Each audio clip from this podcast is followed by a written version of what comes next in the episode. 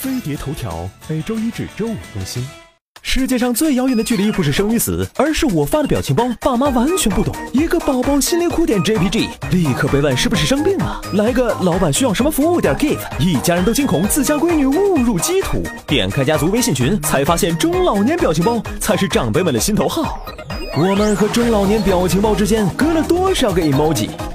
与年轻人们黄色暴力、精神污染的表情包不同，中老年表情包文能灌鸡汤，武能打鸡血，核心就是大写的正能量。无论诗歌、茶文化、佛学、人学，还是我们的 idol，都能成为他的素材。而且在中老年表情包里，背景图只是氛围，文字才是要表达的主体。字一定要大，要敞亮，要发光，为我们的友谊干杯，让你懂得真情可贵。人生就像一杯茶，更是被赋予了满满的哲学意味。其实两大表情包风格差异大，产生代沟，主要还是两。两个年龄阶段的审美不同，审美简单来说会受到生活环境、收入水平、社会发展、年龄阅历等各种因素的影响。尤其在八到二十岁的青少年阶段，更是形成审美的关键时期。而长辈们的成长和革命年代紧紧挂钩，这段时期的文化和语言环境相对封闭，看的是色彩鲜艳、红光亮的宣传画，听的是奋勇向上的广播新闻，彼此用一封封书信连接人情往来，获取信息的渠道和种类都十分单一，人的审美自然也单一起来。就算改革开放的大门打开。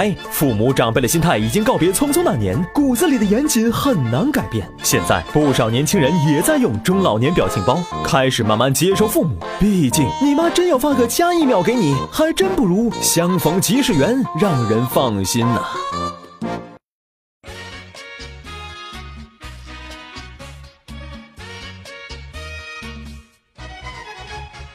玉兰，玉兰，我爱你。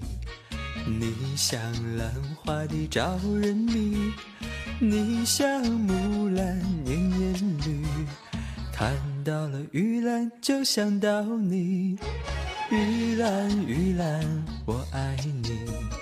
你像兰花的招人迷，你像木兰年年绿。看到了玉兰就想到你。我要永远地爱护你，因为你依然有气息。